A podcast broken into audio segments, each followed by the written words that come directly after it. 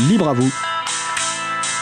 L'émission pour comprendre et agir avec l'April, l'association de promotion et de défense du logiciel libre.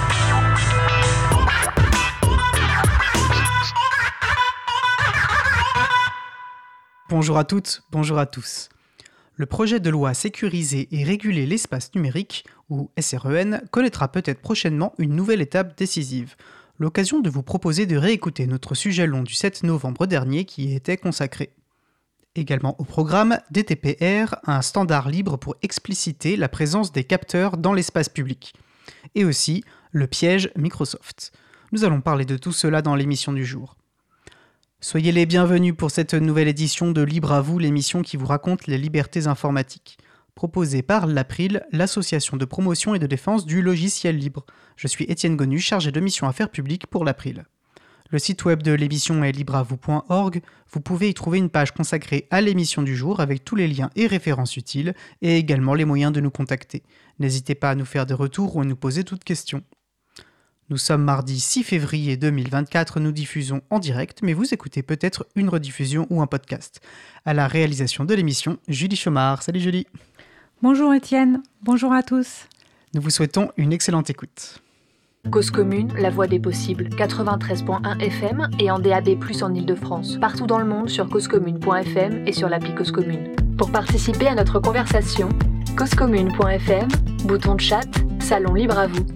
Pour bien commencer, nous allons justement commencer par une nouvelle pépite libre.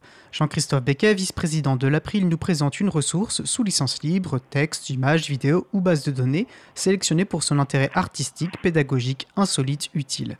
Les auteurs et autrices de ces pépites ont choisi de mettre l'accent sur les libertés accordées à leur public, parfois avec la complicité du chroniqueur. Salut Jean-Christophe Bonjour, bonjour. Si j'ai bien compris, tu vas nous parler du DTPR. Alors, je dois bien t'avouer n'en avoir jamais entendu parler. De quoi s'agit-il?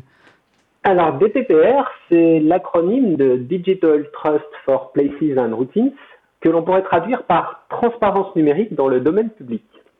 Il s'agit d'un standard constitué de pictogrammes destinés à indiquer et à expliciter la présence de capteurs dans nos espaces quotidiens. En effet, une grande diversité de capteurs sont aujourd'hui installés dans nos villes. Souvent discrets, ils peuvent être situés en haut d'un mât, fixés à un bâtiment ou enfouis dans le sol. Citons par exemple le comptage des flux de mobilité pour la régulation de la signalisation routière, la gestion du stationnement, l'optimisation de la collecte des déchets, la programmation de l'éclairage public, l'ajustement de l'arrosage des espaces verts en fonction des conditions météorologiques. Sans oublier les très nombreuses caméras. J'en parlais dans ma chronique Pépite Libre, Surveillance under Surveillance, documenter les caméras avec OpenStreetMap en février 2022. Concrètement, DTPR consiste à installer à proximité des capteurs des panneaux présentant différents pictogrammes qui permettent d'accéder à des explications sur l'utilisation des données.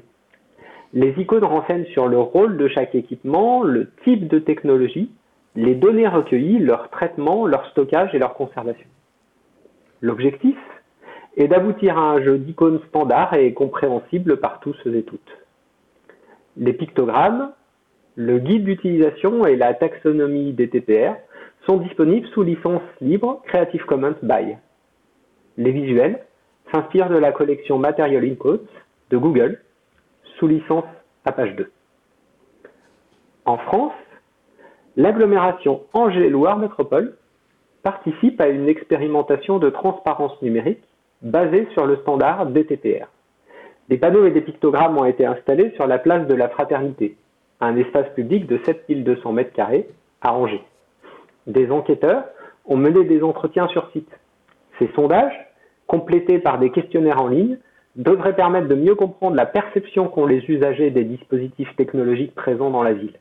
Les résultats de cette étude serviront à mieux connaître les attentes des citoyens en matière de transparence et d'information et d'améliorer encore la signalétique. Je trouve que l'effort de transparence et de pédagogie porté par la démarche DTPR rejoint les objectifs d'émancipation et d'encapacitation de l'éducation populaire. Ces valeurs, appliquées à des outils techniques, font écho au mouvement du logiciel libre. DTPR donne à chacun et chacune la possibilité de percevoir et de comprendre la place des capteurs dans nos espaces de vie quotidiens. Il stimule notre curiosité et encourage à adopter une posture critique.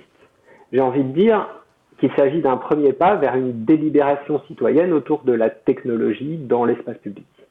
Il invite à porter un regard politique au sens noble du terme sur les outils autour de nous. En conclusion, je reprendrai à mon compte une citation d'Hubert Béroche dans l'émission Par les médias du 3 février dernier sur Cause Commune. Il faudrait essayer d'urbaniser la technologie plutôt que de rendre smart la ville. Merci pour cette nouvelle pépite, Jean-Christophe. Et euh, je découvre et j'aime beaucoup cette citation. Euh, cette citation, je, vais me la noter. Et moi qui ai une tendance à trouver que ces euh, smart cities, effectivement, comme on les appelle, sont avant tout une source d'aliénation de nos propres espaces de vie, je trouve cette initiative DTPR là, que tu nous présentes extrêmement intéressante. Donc vraiment, je te remercie de cette nouvelle pépite et de l'avoir partagée avec nous. Et toutes les références euh, se trouvent euh, sur la page de l'émission, euh, la documentation et les icônes des TTR, et également les liens vers l'émission Par les mois d'IA du 3 février que j'ai citée, dans laquelle Hubert Béroche raconte plein de choses intéressantes sur cette notion effectivement de ville dite smart ou intelligente, avec un regard critique intéressant et bienvenu. Super, donc voilà, sur libravou.org, vous vous retrouvez sur la page de l'émission, donc slash 199, vous retrouvez toutes ces références et je vous invite vraiment à creuser, effectivement, c'est très intéressant. Bah, merci beaucoup Jean-Christophe et je te dis au mois prochain pour une nouvelle pépite. Ça marche, bonne fin d'émission. Merci, bon après-midi à toi. Au revoir. Et nous allons à présent faire une pause musicale. Après la pause musicale, nous réécouterons un échange sur le projet de loi sécuriser et réguler l'espace numérique. Avant cela, je vous propose d'écouter Hot Knives par Fog Lake. On se retrouve juste après. Belle journée à l'écoute de Cause Commune, la voix des possibles. Cause Commune 93.1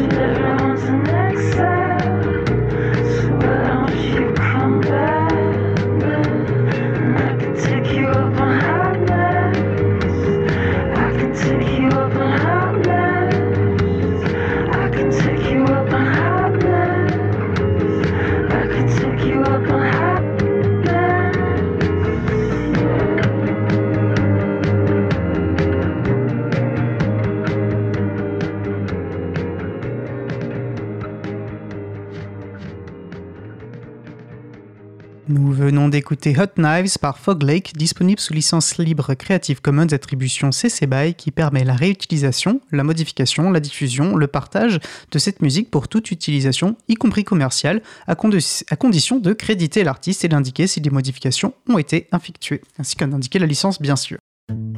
Retrouvez toutes les musiques diffusées au cours des émissions sur causecommune.fm et sur libreavoue.org. Libre à vous, libre à vous l'émission de l'April sur les libertés informatiques. Chaque mardi de 15h30 à 17h sur Radio Cause Commune, puis en podcast. Passons à présent à notre sujet suivant. Alors nous allons poursuivre par notre sujet principal. Le 7 novembre dernier, nous avons reçu plusieurs associations qui se sont mobilisées sur le projet de loi Sécuriser et réguler l'espace numérique, ou SREN, qui venait d'être adopté à l'Assemblée après l'avoir déjà été au Sénat.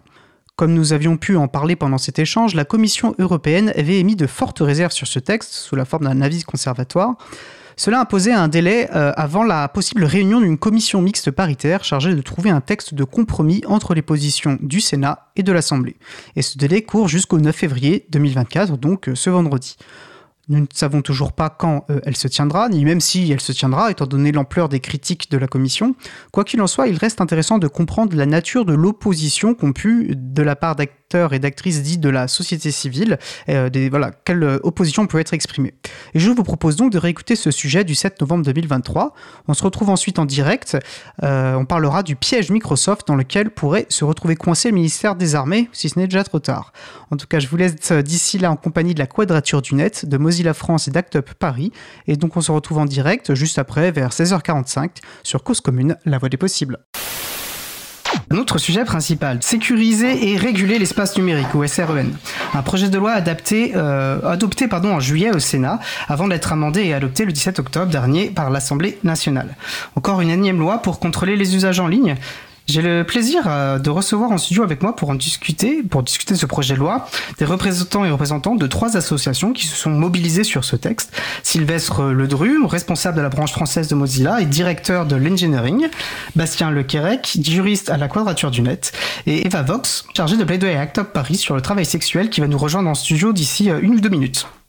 N'hésitez pas à participer à notre conversation au 09 72 51 55 46 ou sur le salon web dédié à l'émission sur le site causecommune.fm, bouton de chat.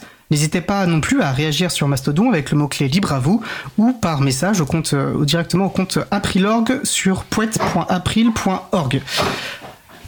Alors justement, j'entends euh, J'entends Eva voilà, que je vais inviter à, nous rejoindre tranquillement. Tout va bien, on vient tout juste de commencer. Euh, donc Eva va s'installer avec nous et puis euh, bah, je vais peut-être proposer euh, à nos invités de se présenter ainsi que les structures qu'elle représentent. justement, en commençant alors, de manière très simple par ordre alphabétique. Sylvestre, Sylvestre Ledru, donc tu es responsable de la branche française de Mozilla. Tout à fait. Alors, je suis à Modia depuis 10 ans. Je suis un, geek et je contribue au logiciel libre depuis euh, presque 20 ans. Je contribue à des projets comme euh, Debian, qui est une version de Linux une distribution Linux, contribue à la, au projet Rust et à de bon nombreux projets euh, sur mon temps personnel. À Mozilla, j'ai deux rôles. Le premier, c'est que je m'occupe de l'ingénierie pour une partie de Firefox et d'autres projets internes. Et je suis responsable de la branche française, donc ce qui m'amène des fois à discuter et à échanger avec des législateurs pour rappel, Modia, c'est une structure qui a à peu près 1000 personnes sur la planète euh, salariées.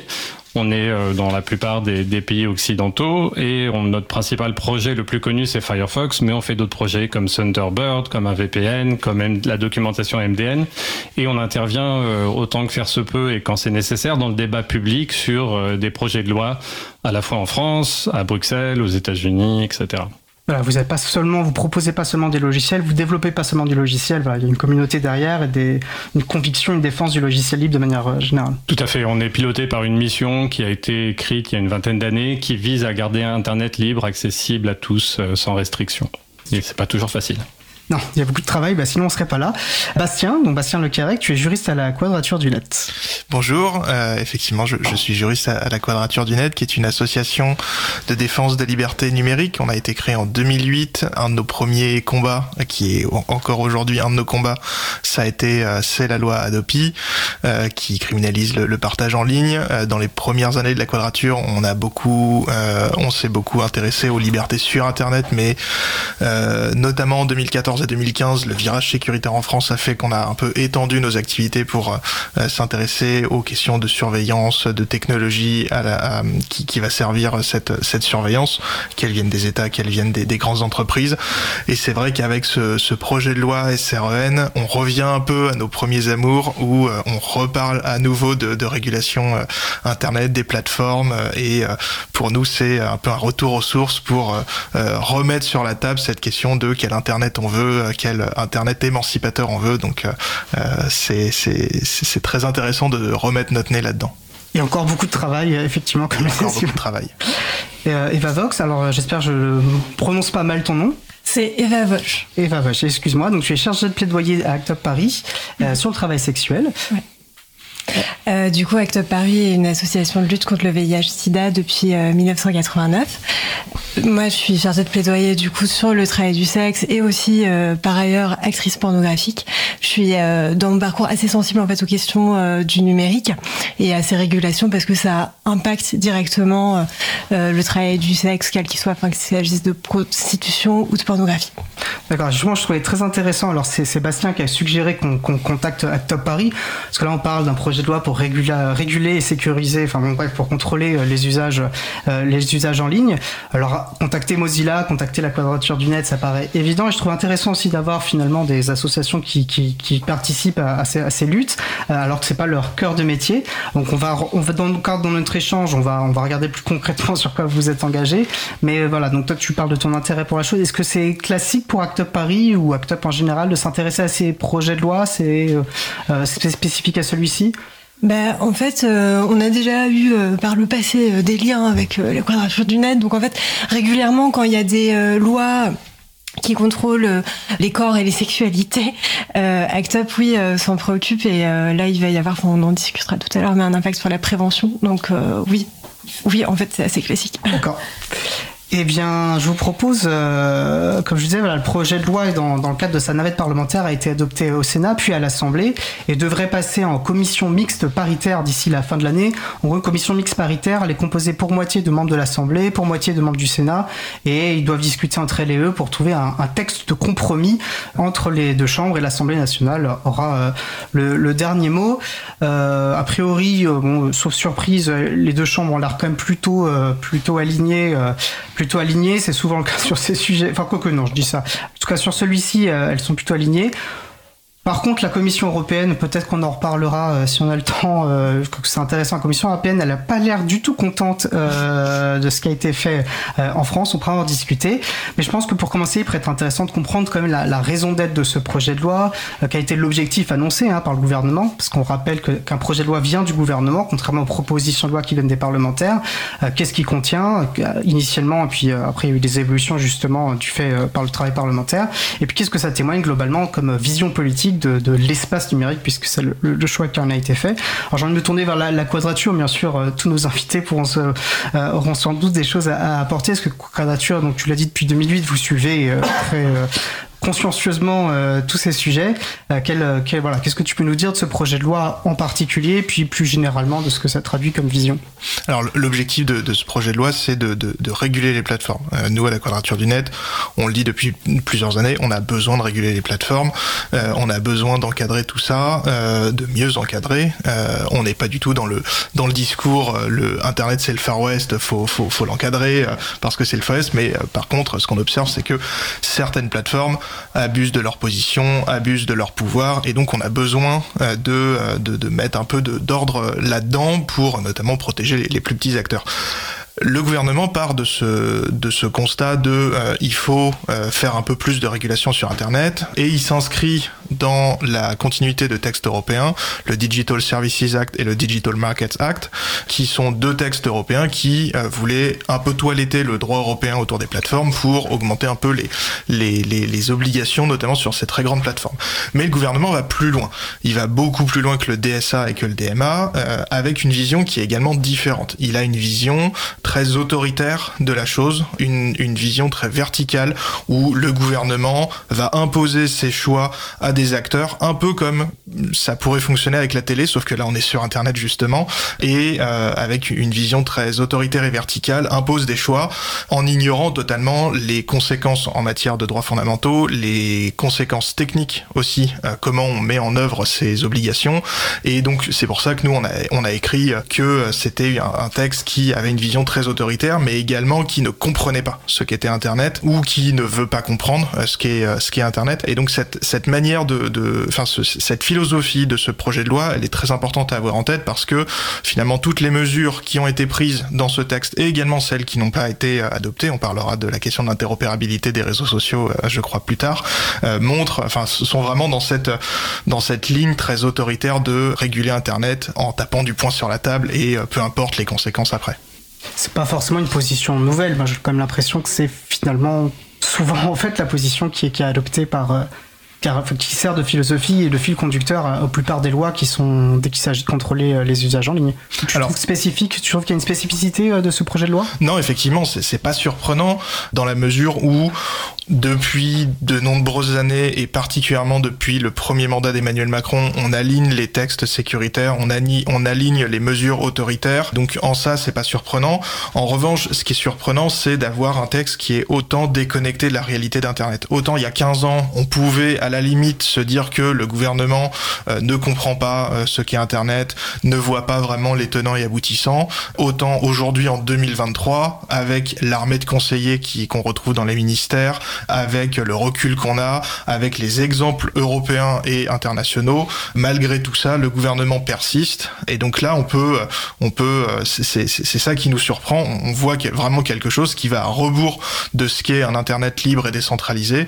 Euh, et en ça, c'est une, forme de surprise, une forme de, de, de, nouvel élément. Euh, c'est, euh, c'est une nouvelle forme d'autoritarisme, mais ça reste une nouvelle forme du coup vision partagée par nos autres Sylvestre Alors, je serais un peu moins catégorique. Nous, ce qui nous intéresse, euh, ce qui nous intéressait dans le texte de loi, avant tout, c'était le filtre anti-arnaque qui nous a impacté directement. Donc ça, on pourra y revenir plus dans le détail plus tard. On a aussi, euh, on était aussi intéressé dans le débat pour la vérification de l'âge pour l'accès aux sites pornographiques, parce que ça introduit des techniques, des contraintes techniques. C'est qui on est sur Internet, comment est-ce qu'on peut vérifier qu'on n'est pas un chien derrière un, un clavier. Donc ces choses-là, c'est quand même des problématiques de fond sur Internet.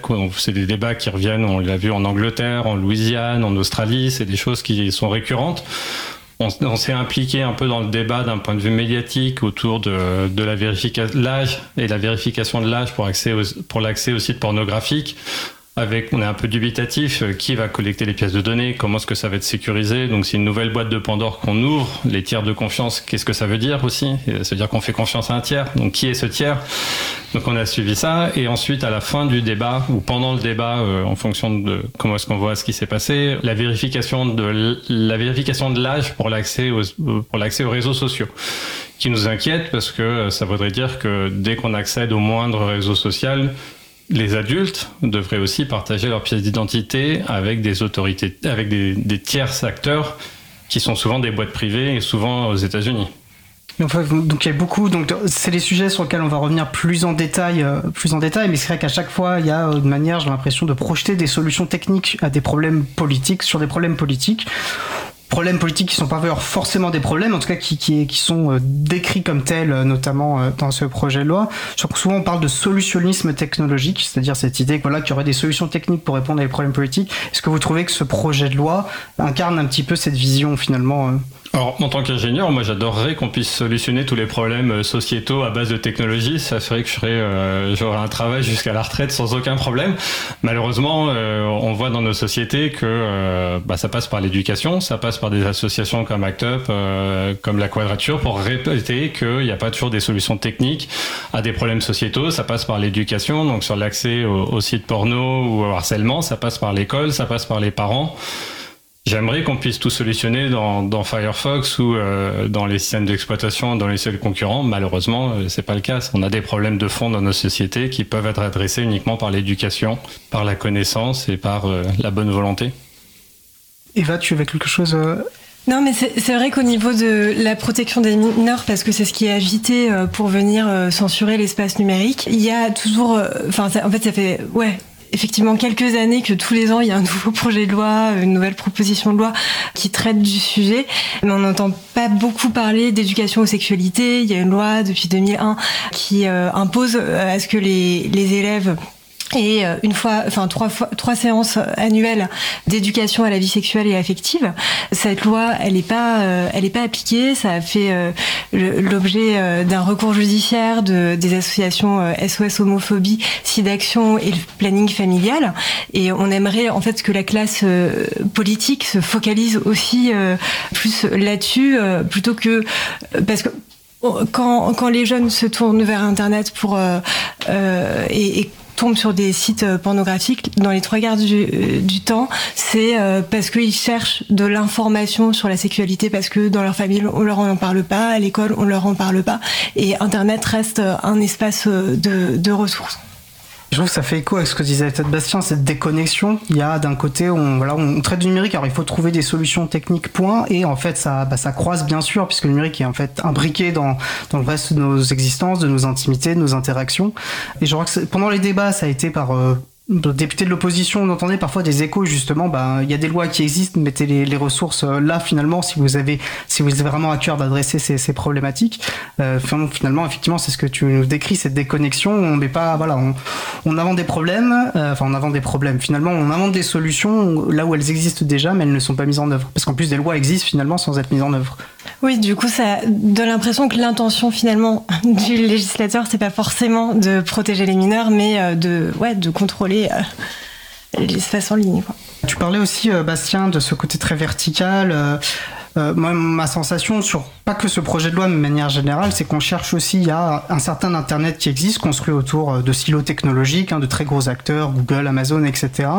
Et j'ai l'impression que par ces projets de loi, ou aussi par des directives ou des règlements qu'il y a pu avoir en Europe, quelque part, on prend acte Enfin, les gouvernements prennent acte de cette réalité-là, de cet Internet-là, qui serait très vertical.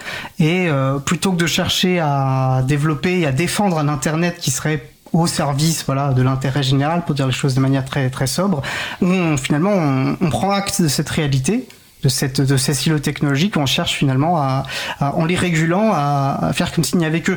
Je suis pas forcément très clair, je vais redire autrement. C'est-à-dire que on cherche tellement à les réguler qu'en fait on écrase parfois et on empêche peut-être d'autres formes d'internet d'émerger. Voilà, je pense aux réseaux sociaux, on voulait tellement réguler, euh, donc on s'adresse à des énormes plateformes. On fait comme s'il n'y avait que des énormes plateformes et on empêche aussi d'autres initiatives. Et j'ai l'impression qu'il y a un peu cette problématique-là peut-être euh, avec ce genre de projet de loi. C'est exactement ça. Et puis même, euh, on, pourrait même prendre la question dans l'autre sens, c'est du fait de cette régulation, on a effectivement ces grands acteurs dont l'hégémonie est confirmée, mais également ces régulations sont mises en place parce que ces grands acteurs existent déjà. En matière euh, de euh, lutte contre les contenus haineux et à caractère terroriste, c'était la, la, fameuse loi Avia qui a été complètement dépouillée à la fin par le Conseil constitutionnel, mais qui reposait avec un, enfin donc cette loi prévoyait des obligations pour les plateformes de retirer des contenus qui avaient été notifiés par les internautes ou par la police, en une heure pour les contenus à caractère terroriste notifiés par la police, en 24 heures pour les contenus haineux euh, notifiés par les, les internautes, et euh, le Conseil constitutionnel à la fin a dit euh, c'est une atteinte disproportionnelle à la liberté d'expression parce qu'on peut pas en une heure ou 24 heures savoir ce qui est vraiment à retirer ou pas. Sauf qu'en fait ce, ce, mécanisme-là de notification, de retrait, il a été pensé parce que c'est déjà ce que les grandes plateformes, et à l'époque Twitter et Facebook, disaient être capables de faire. Donc type de régulation, il existe aussi parce que on a ces grands acteurs qui affirment pouvoir faire plein de choses. C'est pas forcément vrai en pratique, mais ensuite, euh, ces obligations nouvelles vont euh, créer, euh, enfin, vont renforcer leur, leur place dominante. Et je sais pas si Eva, si tu veux parler de, de tout le lobbying de la, de la, de, de certains sites pornographiques sur ce, ce, projet de loi, mais quand on fait de la vérification d'âge, les plateformes qui pourront faire cette vérification, qui auront les moyens, qui auront développé les outils, bah, pourront continuer à exister. Les autres, hop, on les mettra dehors. Donc il y a aussi cette cette cette manière très euh, très verticale de de, de réguler euh, les plateformes qui en tout en s'appuyant sur ces silos, va les, renforcer et va euh, faire en sorte qu'on ait encore moins de décentralisation possible, encore moins de petits acteurs qui puissent exister, parce qu'on aura ces, ces choix techniques qui, qui bloqueront absolument tout.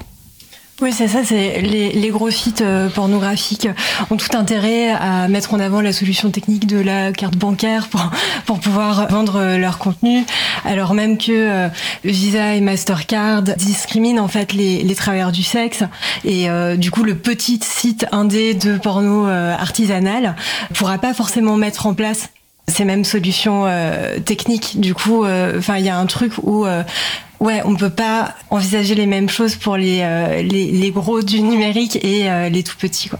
Ça renforce non seulement les gens numériques, mais ça renforce aussi des industries, des industries qui génèrent finalement ce qu'on nous parle de problématiques euh, très justes, hein, notamment bah, pour des violences qui seraient exercées sur des femmes et que voilà qui seraient qui ressortiraient sur ces sites porno. Euh, je suis pas très clair. Genre, les très gros sites pornographiques sont une industrie, une très grosse industrie du sexe. Et donc dans ces grosses industries-là, on imagine plus facilement ça va générer des violences potentielles, euh, qu'il y a moins de contrôle aussi sur le consentement euh, des personnes, euh, des personnes qui, des travailleurs et travailleuses du sexe. Là où sur des plus petites plateformes, potentiellement, il y a, voilà, ça, ça, ça peut être une autre forme de pornographie. C'est pas forcément le sujet et on pourra peut-être y revenir en détail, on en rediscutera. Voilà, je pense que c'est, des sujets où il faut être assez précis dans les, termes qu'on utilise et je le suis pas forcément. Je vais me tourner aussi vers vers Sylvestre, on parle de gros acteurs. Mozilla et à la fois un gros acteur et peut-être pas, tant que ça comparé à, d'autres. Comment tu perçois toi ce débat sur euh, sur cette question de, la légifération qui renforce finalement aussi des statuts, des positions dominantes euh?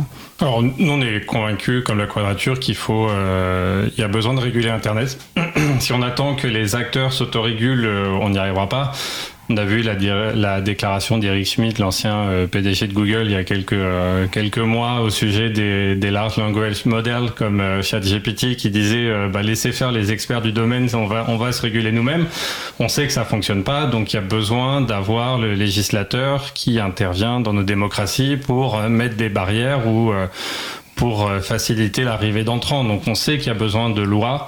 La question, c'est Comment est-ce que ces lois sont conçues? Avec qui? Comme expert? On l'a vu dans les débats, euh, dans, dans, le texte de loi qui nous a particulièrement intéressé sur le filtre anti-arnaque. Il y a des experts, il y a des députés qui savent de quoi ils parlent. Il y en a certains où c'est un peu moins le cas. Donc, euh, et on le voit aussi à Bruxelles sur certains sujets où il y a quand même un, un manque d'implication de certains experts dans le débat ou un manque de consultation des experts dans certains débats. Donc, euh, on peut concevoir des lois pour améliorer Internet, mais c'est mieux quand il y a des experts qui sont impliqués quand même.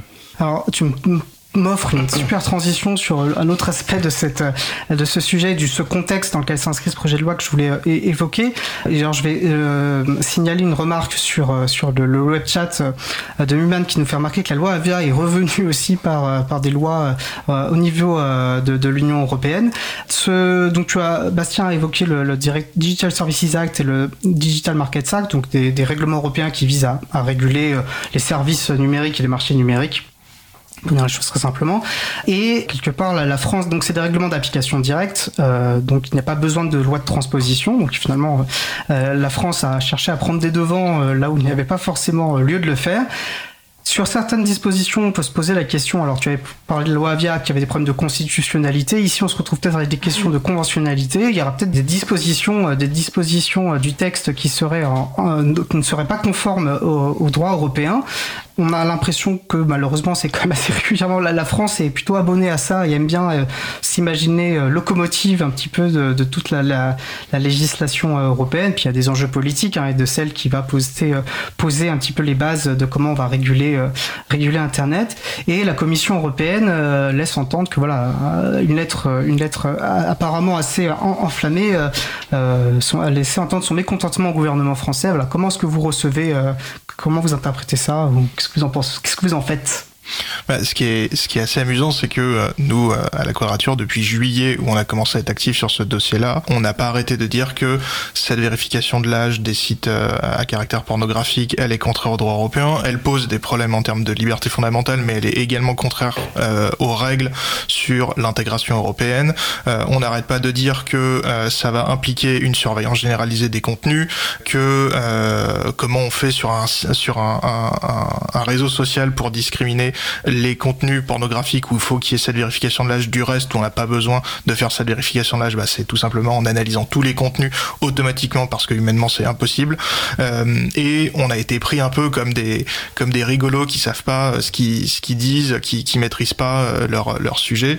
Et finalement la Commission européenne euh, ces derniers mois est venue exactement dire la, la même chose. La position de la Commission européenne pour l'instant elle est relativement décevante parce qu'elle ne s'intéresse pas aux questions de liberté fondamentale. La Commission européenne n'a pas dit à la France c'est contraire au droit à la vie privée, c'est contraire à la, liberté d'expression. En revanche, ce que l'avis circonstancié, qui est le nom technique de ce document qui a été envoyé formellement à la France, euh, ce que cet avis circonstancié dit, c'est que cette régulation des plateformes crée, va créer un îlot en France où on aura des obligations supplémentaires qui n'existent pas dans le reste de l'Union européenne, alors que c'est pas justifié et ça va morceler le marché européen autour des plateformes. Il y a une vision très économique. C'est pour ça qu'on est euh, on, est un peu déçu parce qu'on parle d'économie, de, libre marché et pas de liberté fondamentale mais euh, au moins la, la, commission sur ça partage euh, cet avis euh, et surtout ce qui nous intéresse c'est que effectivement techniquement la commission est, est, du même avec nous que ça va créer une obligation de surveillance des contenus qui est très problématique parce que là pour le coup indirectement dans un deuxième temps ça, ça va avoir des conséquences sur la liberté d'expression sur la protection des données personnelles parce que quand on se sait surveiller on modifie ses comportements c'est quelque chose de naturel et, et donc c'est pour ça que la commission pour l'instant a mis le, le holà en menaçant la France si elle persiste dans sa position d'aller plus loin dans les sanctions européennes possibles. Donc on, voit qu'il y a un, un, début de mobilisation de la part de la Commission. Jusqu'où ça ira, on ne sait pas encore. Il y a plein de d'actions possibles de la part de la Commission européenne, à voir lesquelles elle, elle prendra. Mais c'est relativement nouveau. Euh, c'est-à-dire qu'il y a peu de textes quand même où la Commission dit aussi frontalement euh, à un État membre et à la France en particulier, euh, ce que vous êtes en train de faire, c'est à mettre à la poubelle. Parce que globalement, elle ne laisse pas de porte de sortie à part votre vérification de, de, de l'âge, vous la mettez à la poubelle parce que c'est contraire au droit de l'Union. Donc à suivre effectivement, et finalement ce sera peut-être une des portes de sortie qu'on peut envisager par rapport à, à, certaines parties du texte. Ouais, mais je, je, me marre un peu parce que, enfin, on peut euh, supposer ouais que, que le, le, texte va se prendre une avia, comme on dit dans le, dans le jargon, que, parce que euh, il y a des dispositions qui sont quand même assez scandaleuses euh, du point de vue de la liberté euh, d'expression, de la liberté aussi de création artistique. Il y a eu un amendement de Francesca Paschini, qui est une députée écologiste, qui est passé, qui propose d'introduire le même euh, modèle d'action euh, qui est utilisé pour le, le terrorisme, du coup avec euh, Pharos, pour les images et représentations de, de viols, de torture, de barbarie. Et donc là, bon, il y a une bonne partie d'Internet qui s'est dit, mais attention, en fait, ça va censurer une bonne partie, de, je sais pas, de la, de la littérature, du cinéma, etc.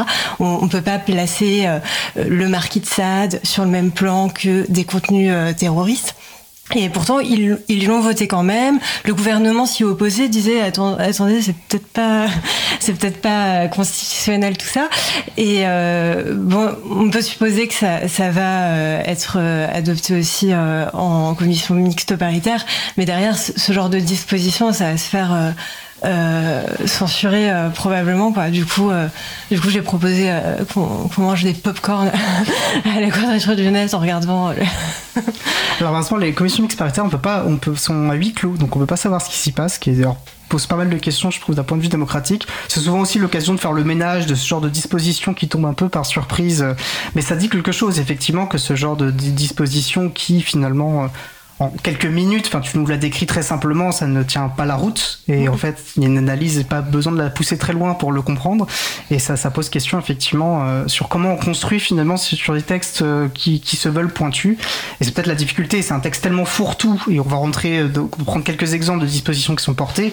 Mais c'est vrai que ça parlait à la fois de filtre anti-arnaque, de contrôle d'âge, enfin de système de vérification d'âge pour accéder à du contenu pornographique, sur la question du, de lutte contre le cyberharcèlement, sur aussi réguler aussi. Le, euh, C'était pas le, point au départ, mais c'est rentré sur les questions de la légifération, sur la législation des, jeux numériques euh, euh, en ligne. Euh, voilà, c'est beaucoup de sujets et, sont doute trop. Et d'ailleurs, on va, je pense, s'intéresser peut-être plus précisément à, prendre des exemples et montrer là où vos associations ont pu s'engager. Je pense qu'avant cela, on va se faire on va s'écouter une pause musicale afin de respirer et de souffler. Je vous propose d'écouter Shadows par Shelby Mary et on se retrouve juste après. Belle journée d'écoute de Cause Commune, la voix des possibles.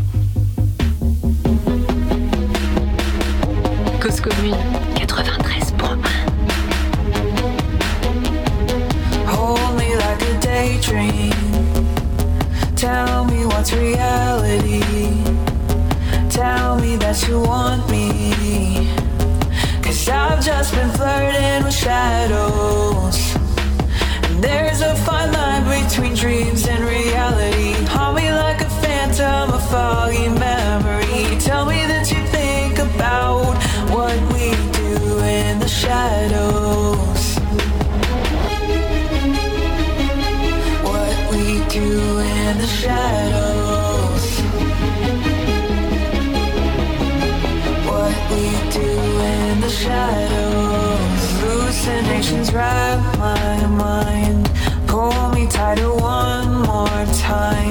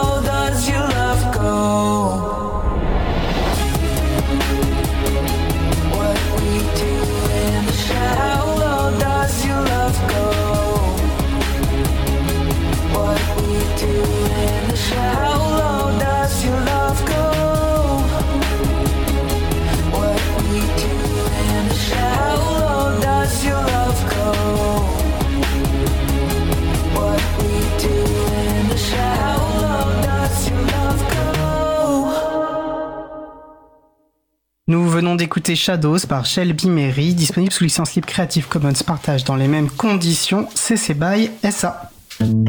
Retrouvez toutes les musiques diffusées au cours des émissions sur causecommune.fm et sur libreavoue.org. Libre à vous, libre à vous, libre à vous. L'émission de l'April sur les libertés informatiques.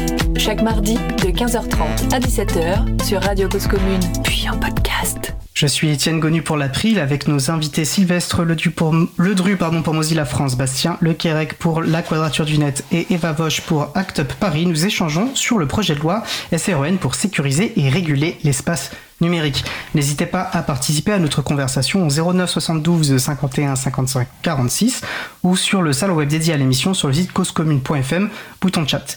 N'hésitez pas non plus à réagir sur Mastodon avec le mot-clé libre à vous ou par message au compte aprilorg at poète.april.org.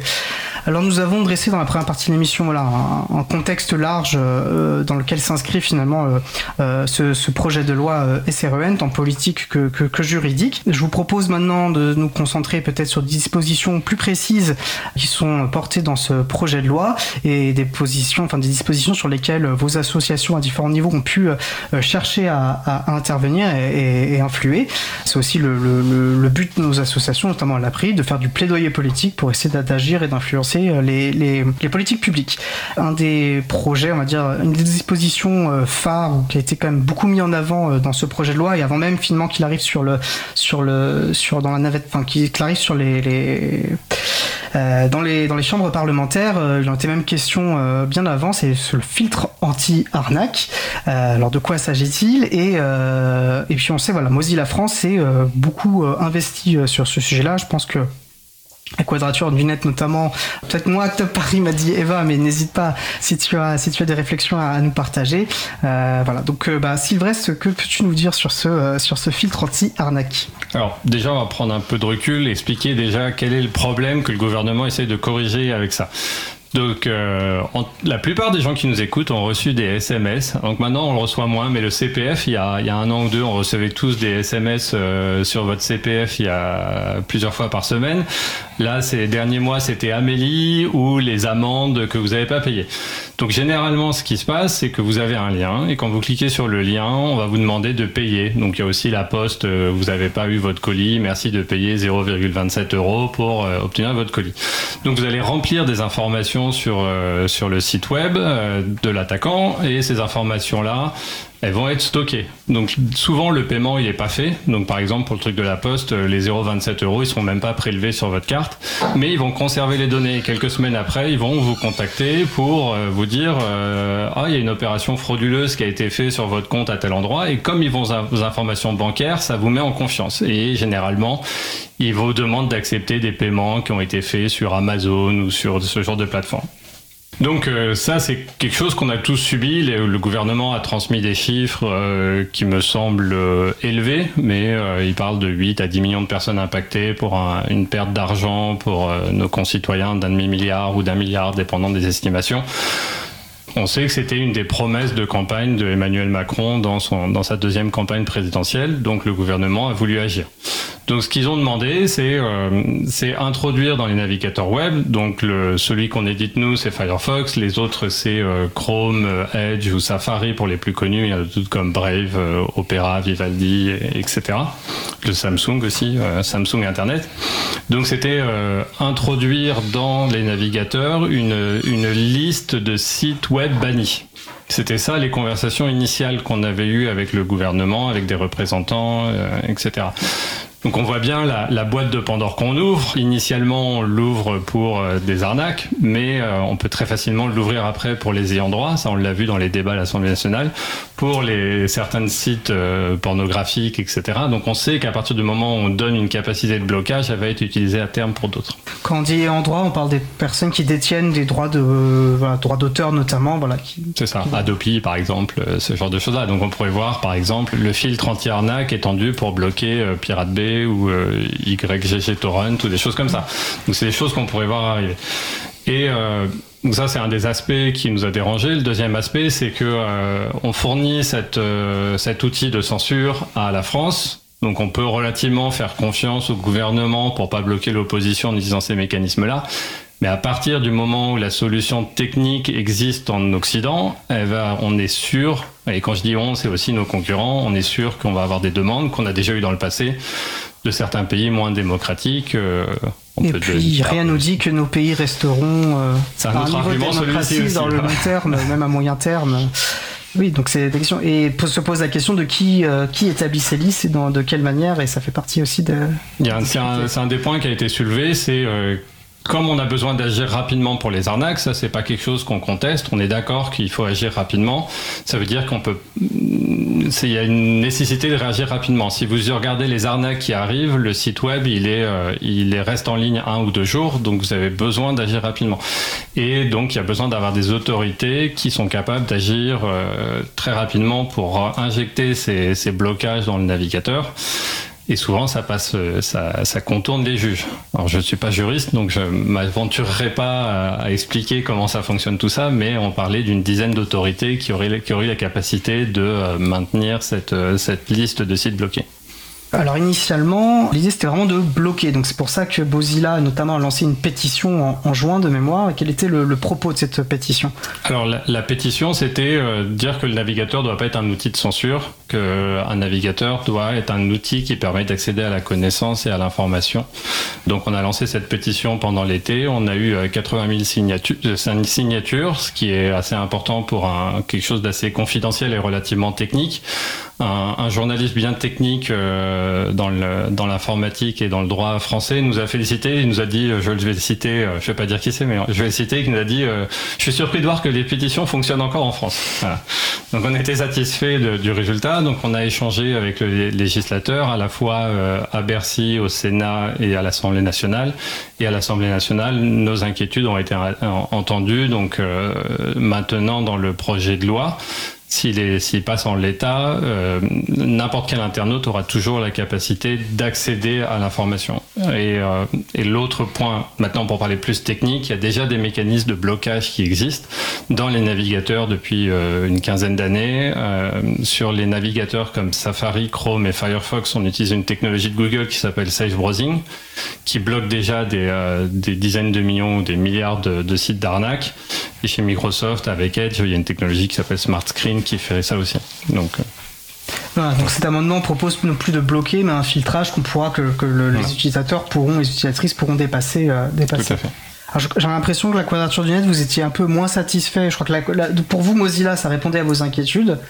Et avec la quadrature, je crois que vous aviez une position plus mitigée sur. Euh, bah, C'est-à-dire que si on a une euh, si on a une, une, une lecture stricte du texte, la simple différence entre la version du Sénat et maintenant, c'est que effectivement les internautes pourront au cas par cas dire, euh, en gros, cliquer sur le bouton "Je veux quand même accéder à cette ressource". Il n'empêche que reste dans la loi une possibilité pour une autorité administrative, donc typiquement Pharos, la, gendarmerie euh, qui traite ces questions de, contenu illicite sur Internet, une autorité administrative pourra toujours enjoindre à des navigateurs de bloquer certains contenus sans que ce blocage puisse être désactivé de manière générale. Après, il y a une question euh, d'application de la loi, c'est peut-être pas comme ça que cette loi va être appliquée, euh, mais si on a une, une lecture plus stricte, c'est c'est quelque chose d'assez inédit parce que on a malgré tout euh, cette possibilité d'injonction à des navigateurs, donc enfin des éditeurs de navigateurs, aux, organismes qui développent ces navigateurs, de bloquer certaines URL.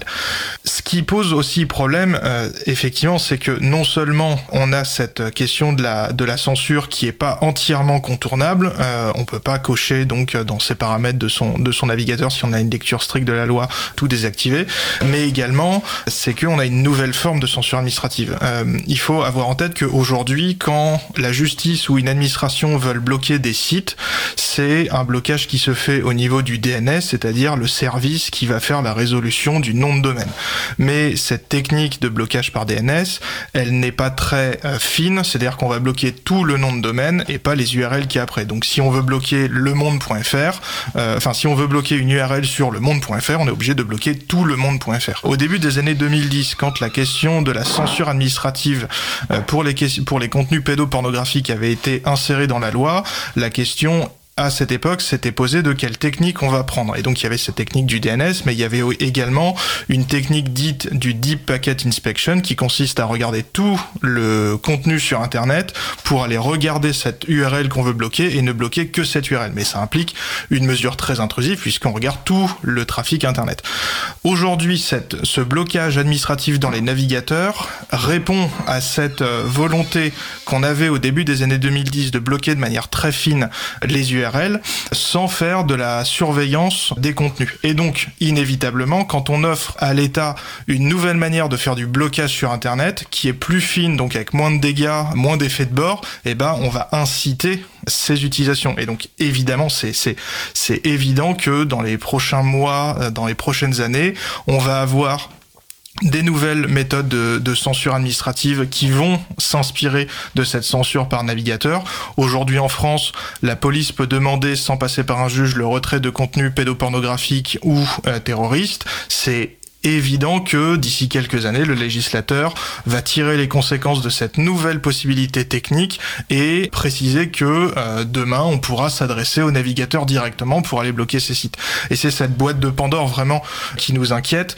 Au-delà de la question de comment on interprète la loi, comment euh, on l'applique, euh, c'est cette nouvelle technique qui est le résultat de dix ans de recherche de comment faire de la censure sur Internet qui est en train d'être mise en place partager cette crainte chez, Mozilla alors, ce qui est, clair, c'est que le législateur a compris que la bonne manière de faire du blocage, c'est au niveau du navigateur, et que le, blocage par DNS euh, est, peu subtil et, peu efficace. Attendons de voir comment ça se passe. J'ose espérer qu'on sera impliqué dans l'implémentation technique de la loi. A priori, on va partir sur du safe browsing et, euh, avec une collaboration euh, plus poussée avec Microsoft et Google là-dessus. que c'est du safe browsing euh, C'est terme anglais. Pardon, oui, excuse-moi, c'est bah, c'est le, le, mécanisme de, de le filtre anti-arnaque exigé dans les navigateurs. Donc il y a déjà plusieurs mécaniques qui permettent de bloquer des sites malfaisants, donc à la fois euh, des, des, virus malware et euh, des sites connus d'arnaque. Donc il y a déjà cette technologie-là qui existe. Après oui, on est attentif à ce qui va se passer ensuite. Euh, on a personne n'a envie que dans, dans, une communauté que les navigateurs servent à outil, servent comme outil de censure. Et on sera très vigilant là-dessus. Euh, et juste pour ajouter quelque chose, il y a quand même un, pour dans le texte de loi, il y, a, il y, a, aussi la volonté de publier toutes les URL qui vont être bloquées, justement pour montrer qu'il n'y a pas de censure à l'heure actuelle. Tu l'as dit tout à l'heure, on a un gouvernement à l'heure actuelle euh, démocrate et euh, autant que faire se peut. Euh, Qu'est-ce qui se passera dans dix ans, on ne sait pas, mais à l'heure actuelle, il y a quand même une volonté de transparence sur les, les sites qui sont bloqués. Après, on est toujours vigilant sur les prochains textes de loi. je vois le temps qui avance et je pense qu'on va, on va passer peut-être à, l'autre, une autre thématique. Je voulais juste peut-être voir avec vous, avec euh, bah, Mozilla, donc vous avez fait la pétition, et tu, tu espères donc que vous allez être euh, contacté pour peut-être la mise en œuvre.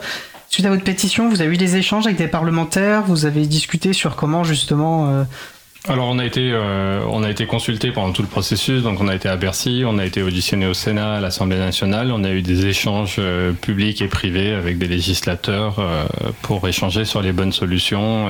donc il y, avait il y avait des gens aussi de l'autre côté. On, critique le gouvernement mais il y avait des, députés qui savaient de quoi ils parlaient. C'est pas le cas de tous les députés mais il y en a, y en a, qui, savent de quoi ils parlent. Et il y en a certains avec qui on peut avoir des arguments et des discussions constructives et, et, arriver à se comprendre ils peuvent défendre des idéologies politiques différentes, mais avec une compréhension des enjeux euh, techniques. Voilà, c'est vrai qu'il y en a quand même.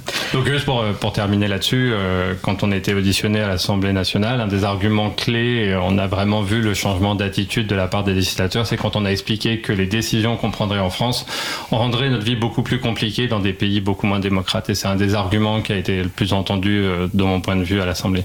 D'accord. C'est vrai qu'intuitivement, j'aurais pas eu cette impression, mais tant mieux. Tant mieux.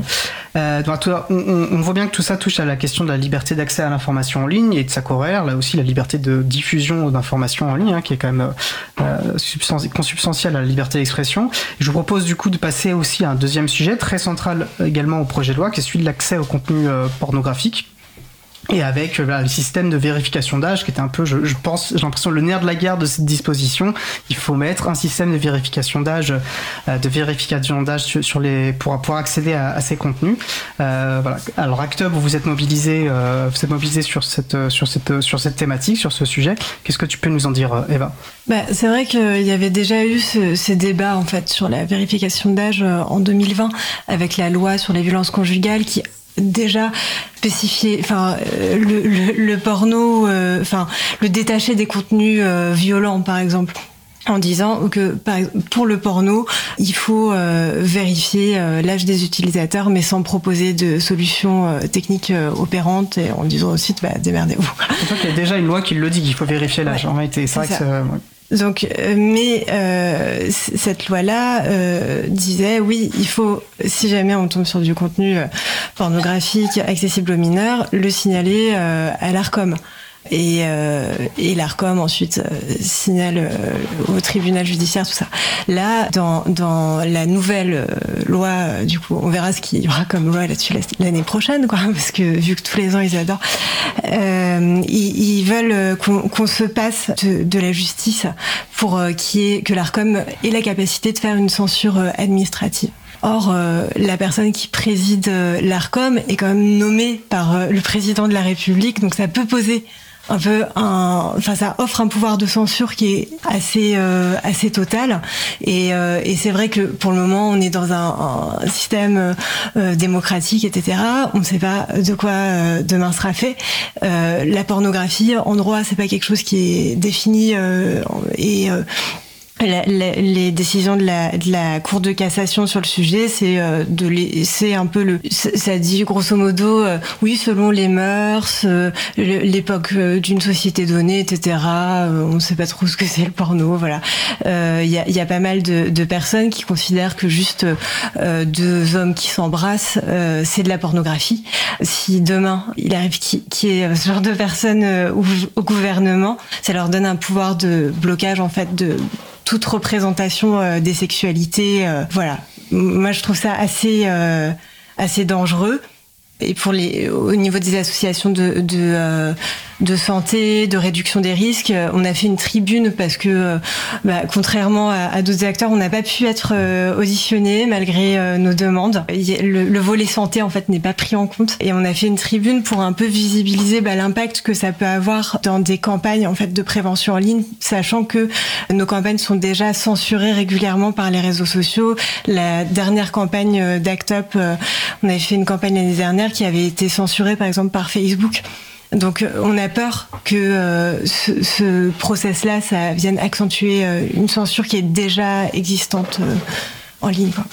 Et on voit ce que c'est que et, c'est un vrai sujet hein, qui est avancé par le gouvernement, c'est préserver effectivement le, mineur, les mineurs de ce, du contenu pornographique sans vraiment bien les définir. Et on voit déjà toutes les problématiques que ça peut susciter, mais on voit à quel point c'est beaucoup plus complexe que ça et qu'on ne peut pas autant le réduire et finalement ça n'apporte pas une réponse euh, il n'apporte pas une réponse à la complexité à la globalité euh, euh, de l'enjeu quoi. Enfin des, des, questions. Je suis pas très clair. Si, si. Ben, je sais pas si tu veux réagir à cette idée en fait je comprends pas quelle est la question. Oui il y a pas je... on va je vais respirer un coup. Bah, ça revient un petit peu à cette idée que plutôt que d'adresser, il y a des, un effet d'annonce, c'est-à-dire qu'on va mettre un système en place. Regardez, on met un système en place, alors que d'ailleurs on ne traite jamais finalement euh, l'entièreté des questions. Mm. Et effectivement, on va tous être d'accord de la manière qui évidemment il faut lutter contre le terrorisme, évidemment il faut lutter contre la euh, pédocriminalité, et évidemment qu'il y a un problème, les mineurs, un enfant de 10 ans ne doit pas pouvoir accéder à de la pornographie, c'est pas adapté à son âge, mais euh, il y a des problématiques beaucoup plus complexes, et notamment, comme tu l'as très bien décrit, hein, sur les représentations, comment ça peut être utilisé comme des outils d'oppression contre des personnes qui ont des sexualités qui dévient de la norme, etc. Et c'est des, on, voit notamment dans les débats à quel point ça a du mal à passer et à quel point on a du mal aussi à ramener cette complexité, je trouve, euh, dans les débats dès qu'on va parler notamment de, bah, technologie numérique. Euh, oui, complètement. Enfin, moi, on m'a déjà euh, dit euh, que, en fait, je faisais le lobby des tubes, etc., alors que je défends pas du tout Pornhub. Enfin, c'est des, modèles économiques que je défends pas particulièrement, mais juste que les jeunes puissent avoir accès à de l'information concernant les sexualités. Je trouve que c'est quelque chose qui est important.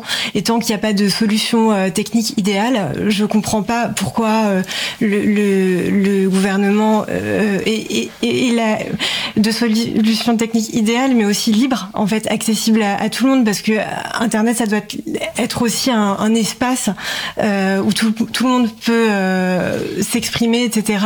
Enfin, et, quand on creuse, on se rend compte qu'il y a euh, des, des, personnes qui veulent juste vendre euh, des, euh, des solutions techniques, et finalement, c'est des enjeux d'intérêt financier plus que d'intérêt de protection des mineurs. Et ça, moi, c'est quelque chose qui me scandalise. Quoi. Les gens voient qu'il y a un marché qui s'ouvre au niveau de la France, au niveau de l'Europe, au niveau ouais, international. Il y a des marchés très conséquents, euh, je pense, on ne se rend pas forcément. Ça m'évoque juste un amendement qui a été défendu. Alors je vais l'évoquer ici parce qu'on est vraiment sur une question de logiciel libre. Un amendement qui avait été proposé par les groupes écologistes et, euh, et LFI pour que ces systèmes de vérification d'âge soient obligatoirement sous un format ouvert et librement utilisable. Ça pose pas forcément de position sur ce qu'on pense de ces systèmes, mais à partir du moment où on les rend obligatoires, ça défendait l'idée que ça devait être au moins du logiciel libre afin qu'en fait n'importe qui puisse voir comment il fonctionne. Alors j'ai trouvé en fait la défense assez remarquable de la part de la, rapporteure thématique sur cette question. Elle a dit c'est possible et souhaitable, mais nous ne souhaitons pas le faire. Donc voilà, on interprète ça comme on veut et, elle précise en gros que ben, c'est comme de coutume, hein, finalement, la liberté d'entreprendre l'emporte sur tout le reste euh, et en gros qu'il faudra laisser les marchés, dans leur infinie sagesse, euh, se saisir euh, de la question de la transparence des sources. On l'espère en tout cas, a précisé le rapporteur général Paul Midi qui vante le, le logiciel libre, l'open source dans ses, dans ses mots à lui. Mais voilà, en tout cas, il faut espérer que, le marché s'en saisira. Bref, mais on parle de solutions techniques. Euh, la solution technique visiblement qui, visiblement qui est mise en avant est celle du double anonymat. Alors, euh, est-ce que ça marche, est-ce que ça marche pas, est-ce que c'est pertinent, est-ce que euh, Eva, tu souhaites préciser ce que c'est ou quelqu'un avec une, voilà, je te fais signe parce que c'est vrai que c'est des, questions techniques et parfois ça aide d'avoir un bagage technique plus poussé, moi que je n'ai pas non plus, donc je comprends tout à fait. Euh, tu as pointé Bastien, donc Bastien, euh, alors voilà, le, gouvernement nous parle euh, en grande, avec grande confiance ce système de double anonymat. Qu'est-ce que c'est? Alors le double anonymat dans ce qu'on a expliqué, euh, c'est que c'est la moins mauvaise solution, mais ça reste une mauvaise solution. Le double anonymat, ça consiste à avoir un tiers de confiance qui va faire tampon entre d'un côté un fournisseur d'identité et de l'autre côté un site qui a besoin d'une preuve de majorité. Donc concrètement, ça veut dire que ce tiers de confiance, il va pour le compte de l'internaute récupérer l'identité de la personne, donc il aura accès à toutes les informations que peut lui fournir le, le fournisseur d'identité.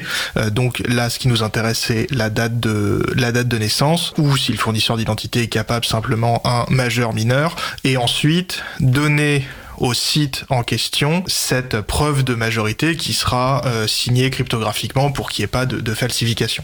Avec ce tiers de confiance, le résultat c'est que le fournisseur d'identité ne sait pas sur quel site la preuve de majorité va être utilisée, donc il ne sait pas sur quel site porno l'internaute est en train de se connecter, et de l'autre côté, le site en question ne sait pas, ne connaît pas l'identité complète de l'internaute, connaît même, enfin techniquement on peut même faire en sorte qu'il ne connaisse pas sa date de naissance. On peut faire en sorte qu'ils ne connaissent simplement que majeur, mineur, un oui-non, euh, et c'est tout. Sauf que quand on a fait ça, euh, ça veut malgré tout dire qu'il y a une authentification derrière, et notamment une authentification avec une identité numérique d'État. Comment on s'assure que l'internaute qui est euh, en train de se connecter est bien euh, Monsieur Paul Dupont né le 1er janvier 90 Eh bien, c'est en ayant comme source d'information quelque chose de fiable et que seul l'État aujourd'hui est capable de donner. Donc ça veut dire que avec cette question du double anonymat, on peut faire en sorte de limiter les données, mais on met malgré tout en œuvre un système d'authentification en ligne euh, pour, enfin, avant de pouvoir se connecter sur un site. Donc concrètement, ça prendrait la forme, par exemple, d'un bouton France Connect sur Pornhub. C'est euh, aussi euh, aussi concret que ça. Ce qui pose des questions en matière de liberté d'expression, parce que même si le site en question n'a pas accès à l'identité civile, bah, on s'identifie malgré tout. Ça pose des questions de protection des données, parce que plus on met d'intermédiaires, plus il y a des risques de fuite, plus il y a des risques d'abus. Et même si ce, ce, dispositif était euh, techniquement parfait, ça implique quand même une levée d'anonymat pour accéder à de l'information. La pornographie, peu importe ce qu'on en pense, c'est de l'information et c'est protégé par la liberté d'expression et d'information.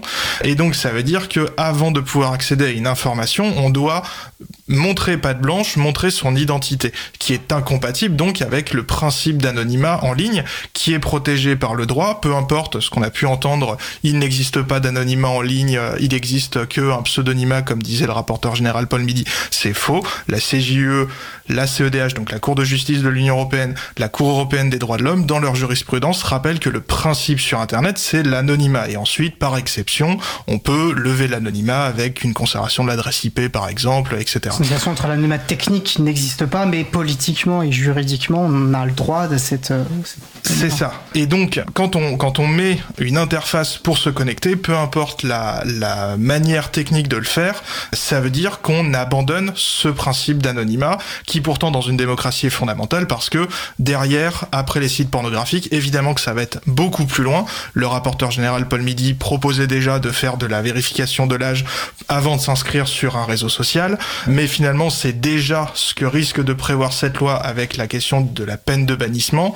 On, y reviendra si on, si on a le temps, mais euh, nous c'est ce qu'on écrit, c'est que techniquement comment on met en œuvre cette peine de bannissement, c'est avec une vérification générale de l'identité. C'est aussi ce que voulait mettre en œuvre le législateur avec la question de la majorité numérique, puisqu'en juillet il y a une proposition de loi qui a été votée pour imposer aux mineurs de montrer patte blanche et de prouver qu'ils ont plus que 15 ans et sinon il faudrait leur, enfin plus de 18 ans et sinon il faudrait l'accord de leurs parents. Ça encore, ça implique que tout le monde devra s'identifier avec une, une identité numérique d'État. Et donc tout ça, on, voit que c'est à nouveau une boîte de Pandore, à nouveau euh, la méthode des petits pas. On commence par du porno parce que politiquement c'est compliqué de dire euh, que euh, on est anti-porno, les les les, les enfin qu'on n'est pas anti-porno, pardon, les, les discussions qu'on a eues à la quadrature avec certains sénateurs et sénatrices ont été très compliquées là-dessus.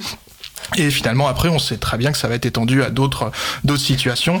Dans le projet de loi, a déjà été rajouté à l'Assemblée nationale la possibilité de faire ce, ce, cette vérification d'identité, éventuellement avec du double anonymat, pour les jeux en ligne qui euh, aujourd'hui sont soumis, pareil, à cette obligation de, enfin cette interdiction pour les mineurs de faire des jeux en ligne. Et là encore, on est en train de euh, euh ouvrir la voie à une vérification euh, à travers des identités numériques d'État de la majorité des internautes. Je vois que le temps avance. Oui, je, je, une remarque parce que en fait, oui, enfin, en fait, c'est déjà le cas. Euh, au sujet des, des, réseaux sociaux, parce que sur certains réseaux sociaux, comme le réseau social X, on peut trouver de la pornographie. Donc en soi, c'est un site pornographique. Donc il pourrait euh, imposer euh, ce truc de France Connect sur. Euh... Parce que les dans les débats, on voyait même sur Le Bon Coin, etc. Finalement, on pourrait très bien imaginer des, des BD érotiques ou pornographiques, etc. Qu'est-ce que qu'est-ce que la pornographie? En fait, tu le disais, c'est finalement assez mal défini, c'est flou euh, comme notion. Donc euh, on voit comment ça peut effectivement impacter énormément de, sites et de plateformes. Ben Là, ça voudrait dire euh, sur Twitter, soit ils mettent euh, euh, une solution technique pour filtrer les utilisateurs en fonction de leur âge, soit ils vireraient tous les contenus pornographiques et bah, les acteurs porno, les travailleurs du sexe. Enfin, voilà. J'appelle une précision qui nous vient du web chat. Euh, la quadrature du net, c'est des libertaires, faut pas les écouter, euh, euh, a dit une députée à, cet, auditeur. Voilà, donc ça montre aussi une certaine vision des oppositions politiques aussi. avant qu'on avance, est-ce que tu souhaitais réagir sur ce, sur ce sujet Oh, on n'a pas, quand on intervient sur des débats, on essaye d'avoir des solutions techniques et on n'avait pas particulièrement de solutions techniques à proposer euh, sur là-dessus. On a suivi ça avec beaucoup d'intérêt. Le tiers de confiance, euh, bravo pour ta, présentation de la solution technique, c'était très clair. Juste ajouter que bah, tiers de confiance, ça veut dire qu'il faut faire confiance à quelqu'un au milieu et que cette personne-là aura accès à tout. Euh, donc, c'est-à-dire, est-ce que Étienne a été sur tel site web, etc. Et vu que le seul cas d'utilisation à l'heure actuelle, c'est le porno, bah, ça va être une belle base de données pour les attaqueurs les Alors, alors je l'ai mal posé, mais c'est vrai que la pause musicale parle de What We Do in the Shadows, qu'est-ce qu'on fait dans l'ombre, et en fait, on a tous droit aussi de défendre et euh, à cette intimité, ces choses qu'on fait avec l'anonymat, c'est aussi, alors on n'a pas le temps de parler de, cette phrase, on a, j'ai rien à cacher. En fait, on a tous, c'est pas qu'on a des choses à cacher, mais on a différents niveaux d'intimité qu'on va partager à différentes personnes, et c'est un droit assez essentiel de ce qui nous constitue en tant qu'être humain, de pouvoir un peu gérer quand même correctement. On a le droit de cacher des choses, en fait. C'est pas qu'on a rien à cacher, mais on a le droit de cacher des choses. Et ben, je vous propose d'avancer, euh, juste préciser peut-être, c'est pas euh, essentiel comme information, mais que cette euh, l'Arcom, parce que ça a été mentionné, doit mettre, alors je crois qu'ils ont un ou deux mois, deux mois de mémoire pour proposer un cadre de un, référentiel technique pour pour ce pour ce système de vérification d'âge. On verra ce qu'il en sort. quoi qu'il en soit, je vous propose d'avancer sur le, le, dernier sujet que je vous proposais d'évoquer, et qui concerne pour le coup une des propositions. ça fait quelques années maintenant que vous défendez cette obligation d'interopérabilité pour les plateformes. Alors là, qui intervient sur ce texte, il me semble surtout sur la question de la lutte contre le cyberharcèlement une des solutions proposées, euh, malheureusement, on va dire, une peine de bannissement qui pose énormément de problèmes et tu pourras euh, le, mentionner, euh, Bastien. Peut-être voilà, nous présenter un petit peu ce qu'est cette obligation d'interopérabilité avec la difficulté difficile tâche d'expliquer en des mots simples ce qu'est l'interopérabilité. Et euh, on y nous reste à peu près 5 minutes. Donc voilà, je te propose un, beau challenge, euh, enfin un beau défi, euh, patient. Ok, très bien, merci. alors l'interopérabilité des réseaux sociaux, ça consiste à casser le monopole qu'ont aujourd'hui les grandes plateformes sur leur communauté. Aujourd'hui, quand on est sur Twitter, disons, on ne peut pas communiquer avec des gens qui sont sur Mastodon. On est obligé d'avoir un compte sur chaque plateforme si on veut communiquer sur ces plateformes. Qui fait que pourquoi aujourd'hui beaucoup de personnes rechignent à partir de Twitter alors même que c'est une plateforme qui est de plus en plus documentée comme étant toxique parce qu'il y a cet effet de communauté qui fait qu'on n'a pas envie d'abandonner ces euh, centaines ou milliers de, followers, que ça crée une communauté, ça peut créer donc des, de, la richesse dans, dans les échanges.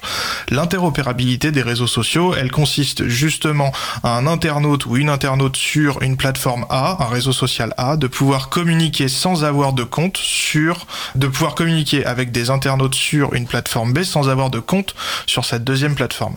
C'est un peu similaire euh, au courrier électronique où on peut héberger ses mails chez soi et on n'a pas besoin d'avoir de compte chez Google pour écrire des mails aux gens qui ont leur adresse mail en gmail.com. Pourtant, avec les réseaux sociaux, c'est pas le cas. Mastodon, c'est un réseau social interopérable, c'est-à-dire que sur euh, l'instance de l'April, euh, quand on a son adresse chez l'April, on peut communiquer avec des gens qui ont leur compte de réseau social chez la Quadrature, puisque la Quadrature du Net héberge une instance Mastodon, mamode.fr. Aujourd'hui, il n'existe pas d'obligation pour les réseaux sociaux commerciaux d'être interopérables. Donc si Twitter veut se refermer sur lui-même et empêcher les gens de pouvoir communiquer avec des internautes à l'extérieur de sa plateforme, rien euh, ne l'en empêche. C'est là où l'obligation d'interopérabilité des réseaux sociaux entre en jeu. C'est ce qu'on a proposé dans ce projet de loi SREN, euh, c'est-à-dire obliger certaines plateformes à partir d'une certaine taille, parce qu'on ne peut pas non plus pénaliser les petits émergents, à être obligatoirement interopérables. Donc ça aurait eu pour conséquence d'obliger Facebook, par exemple, à être interopérable et donc on aurait pu, depuis son compte Mastodon, discuter avec des gens qui sont sur Facebook. Évidemment, il y a aussi des questions de régulation. Il faut pas que Facebook impose ses choix techniques, impose sa modération, mais donc on avait proposé nous euh, dans ce dans ce projet de loi des amendements pour créer cette obligation et confier à l'ARCEP, qui est l'autorité euh, de régulation des télécoms, le soin de euh, faire l'arbitrage et, et, mettre un peu d'ordre là-dedans. Ces amendements qui avaient été proposés par le modem, par LFI et par les Verts ont été rejetés par l'Assemblée nationale. Et finalement ça montre bien cet euh, état d'esprit de ce projet de loi parce que finalement l'interopérabilité des réseaux sociaux ça veut dire décentraliser internet. Ça veut dire permettre l'émergence de petits acteurs. Ça veut dire que ces géants du numérique auront moins de pouvoir. Et c'est précisément l'inverse que ce que veut faire le gouvernement. Et finalement c'était pas euh, une surprise que le rapporteur général et le gouvernement soient contre ces amendements alors même que euh, même au centre ces, ces problématiques étaient comprises et soutenues à travers ces amendements. Euh, et donc, dans le projet de loi SRN n'a pas été introduite l'obligation de d'interopérabilité des réseaux sociaux. Ça sera pour une prochaine fois. On est persuadé que c'est dans ce sens-là que doit évoluer Internet et que la régulation des plateformes en ligne doit passer par plus de décentralisation, notamment avec cette obligation d'interopérabilité. Moi, je suis impressionné par un tel esprit de synthèse. Vraiment, bravo. Euh, voilà, on va bientôt arriver à la fin de l'émission. Je, je précise à la régie qu'on va pas faire la dernière pause pour permettre à chacun, à chacune de nos invités d'avoir un, le temps d'au moins une minute de, temps conclusif. Euh, voilà, mais effectivement l'interparité comme élément de réponse structurelle, on voit que c'est des questions complexes. Je crois que Facebook voulait se saisir du protocole ouvert ActivityPub, alors ça soulevait beaucoup de questions aussi, mais c'est des questions intéressantes sur lesquelles voilà, il faut aussi euh, prendre à bras le corps. Je vous dis voilà, on arrive sur la, fin de l'émission. C'est vrai que le sujet a été très vaste, en fait, on aurait pu passer euh, deux fois plus de temps, mais si vous souhaitez, si vous aimez que les personnes qui nous écoutent retiennent une ou deux idées fortes euh, de cet échange Quels sont pour vous les points essentiels à, retenir? Question difficile, je sais encore une fois. Sylvestre, tu as ma De mon point de vue, c'est que euh, il faut être vigilant sur les textes de loi. Donc là, je l'ai pu le voir en tant qu'expert dans le numérique, euh, qu'il faut toujours avoir un bon degré de compréhension pour maîtriser le sujet et pour pouvoir faire des évolutions dans les textes de loi qui soient appropriés et d'avoir des gens qui sont capables de comprendre et fournir des différents points de vue, donc comme, euh, comme la quadrature, euh, comme nous et comme d'autres acteurs avec qui on a travaillé. Donc il faut être toujours vigilant sur les nouvelles textes de loi et pas euh, légiférer avec des analogies simples comme on a pu l'entendre sur le Far West et sur d'autres analogies. Donc souvent Internet est quand même un sujet compliqué qui demande de passer du temps, d'échanger et de discuter, donc se renseigner. Très beau conseil, Eva bah, C'est juste quand dans les lois on va parler de pornographie, ne pas se dire que euh, ça concerne que euh, le secteur euh, de l'industrie pornographique, mais de, de, de, se sentir en fait concerné parce que ça concerne bah, l'ensemble l'ensemble de la société et là ça va toucher la liberté d'expression potentiellement de tout le monde. Bastien euh, je, je, dirais que on a besoin de penser le numérique au-delà des questions technologiques. C'est pour ça qu'à la Quadrature du Net, on a fait euh, très attention à écouter les autres acteurs, à écouter Mozilla, on a discuté avec eux, à écouter ActUp, on a publié des articles en commun, des tribunes en commun, parce que on ne peut pas penser le numérique uniquement d'un point de vue liberté fondamentale, euh, vie privée, liberté d'expression, tel que euh, ces sujets sont classiquement abordés à la Quadrature, mais aussi d'un point de vue éducation, d'un point de vue éducation populaire, d'un point de vue impact pour euh, ces personnes-là. On a besoin de faire des ponts et c'est comme ça qu'on aura une bonne régulation du numérique. Ça revient exactement à ce que disait Eva. Finalement, on n'est pas contre les problèmes de régulation. On fait réguler, mais il faut prendre l'entièreté en fait des problèmes et c'est aussi des questions de santé publique, etc. Et on peut pas se contenter d'avoir cette focale que malheureusement semble avoir ce texte. En tout cas, un très grand merci à vous trois. Donc Bastien Lecarec pour la Quadrature du Net, Eva Vosch pour Acte Paris et Sylvestre Ledru pour Mozilla France. De retour en direct sur Cause Commune, la voie des possibles. Et comme je vous le disais avant le sujet, si une commission mixte paritaire doit se réunir, cela ne pourrait pas être avant le 9 février 2024, vendredi donc. Alors affaire à suivre. Nous allons faire à présent une pause musicale. Après la pause musicale, nous parlerons du piège Microsoft dans lequel serait peut-être tombé le ministère des Armées. Avant cela, nous allons écouter un extrait sans doute de Leaf Storm par Ellie Wallis et on se retrouve juste après. Belle journée à l'écoute de Cause Commune, la voix des possibles. Cause Commune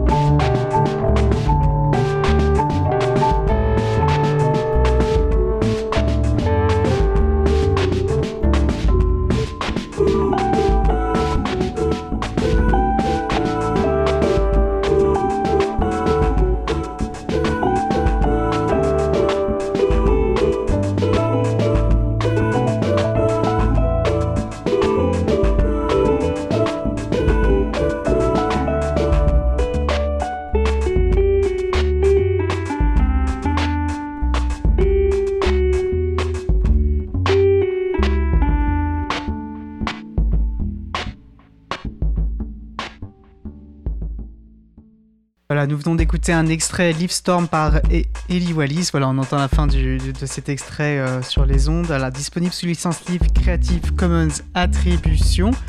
CC BY. Voilà, les notes nous accompagnent. Donc euh, voilà, disponible, comme je le disais, sous licence libre Creative Commons Attribution CC BY. Retrouvez toutes les musiques diffusées au cours des émissions sur causecommune.fm et sur libreavoue.org. Libre à vous, libre à vous. L'émission de l'April sur les libertés informatiques. Chaque mardi de 15h30 à 17h sur Radio Cause Commune, puis en podcast. Je suis Étienne Gonu pour l'April, nous allons passer au dernier sujet. Un piège Microsoft. C'est ainsi qu'un rapport d'information parlementaire décrit la situation au ministère des Armées. Un rapport d'information portant sur les défis de la cybersécurité a ainsi été publié le 17 janvier 2024. Les deux rapporteurs, la députée Anne Le Henanf du groupe Horizon et le député Frédéric Mathieu du groupe LFI NUPES, y présentent un portrait large des enjeux de la cybersécurité et adressent notamment la question des capacités techniques, en particulier logicielles. À cette occasion, le document pointe donc l'existence d'un piège Microsoft et recommande que la piste d'un recours plus accru au système d'exploitation et au logiciel libre soit explorée. La question de la souveraineté est évidemment intrinsèque à celle de la cybersécurité. En cette matière, le rapport expose que la stratégie du ministère des Armées, première concernée, repose sur le principe que les logiciels de Microsoft sont installés sur les machines du ministère. Or, comme l'indique le document, l'entreprise s'appuie de plus en plus sur une logique de service qui suppose donc que les logiciels proposés ne s'exécutent non plus sur ses propres machines, mais sur celles de la multinationale.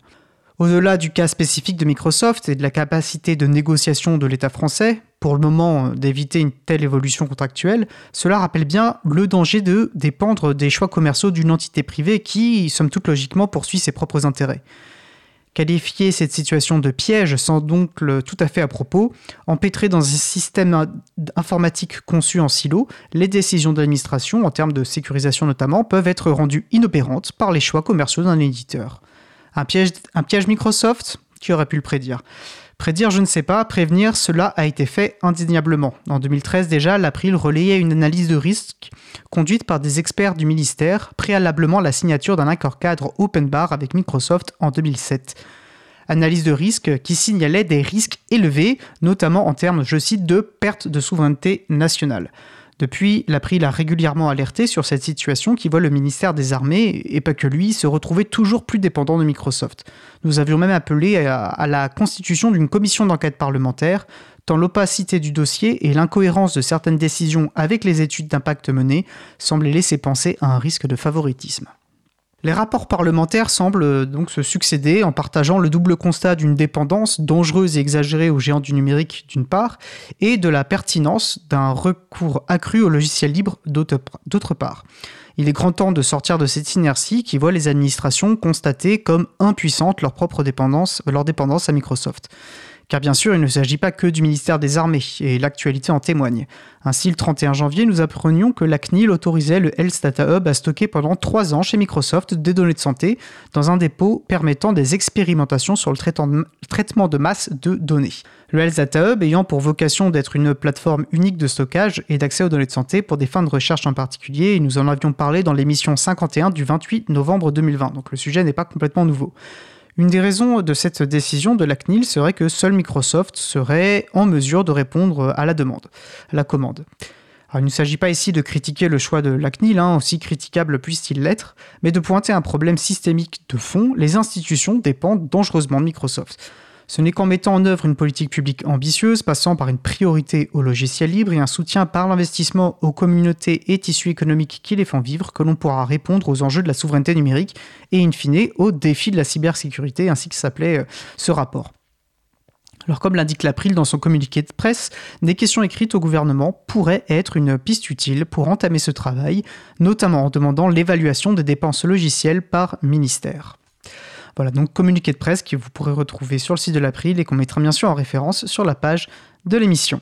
Nous approchons de la fin de cette émission justement et nous allons terminer par quelques annonces.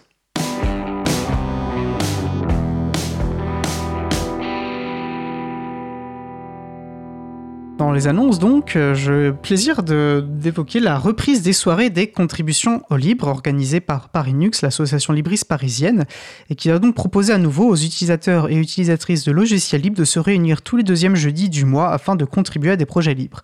La première de cette reprise aura donc lieu le jeudi 14 mars 2024. Alors sur l'agenda du libre, il y a écrit de 19h59 à 19h59. Je pense que ça dure un peu plus longtemps. Sans doute que ça commencera vers donc 20h et euh, vous pourrez retrouver les, les informations d'ici là sur l'agenda du libre.org. Cause Commune vous propose un rendez-vous convivial chaque premier vendredi du mois à partir de 19h dans ses locaux à Paris, au 22 rue d'Imet, dans le 18e arrondissement. Une réunion d'équipe ouverte au public avec apéro participatif à la clé, occasion de découvrir le studio et de rencontrer les personnes qui animent les émissions. Sa prochaine soirée rencontre aura lieu le, premier, le vendredi 1er mars. Pardon.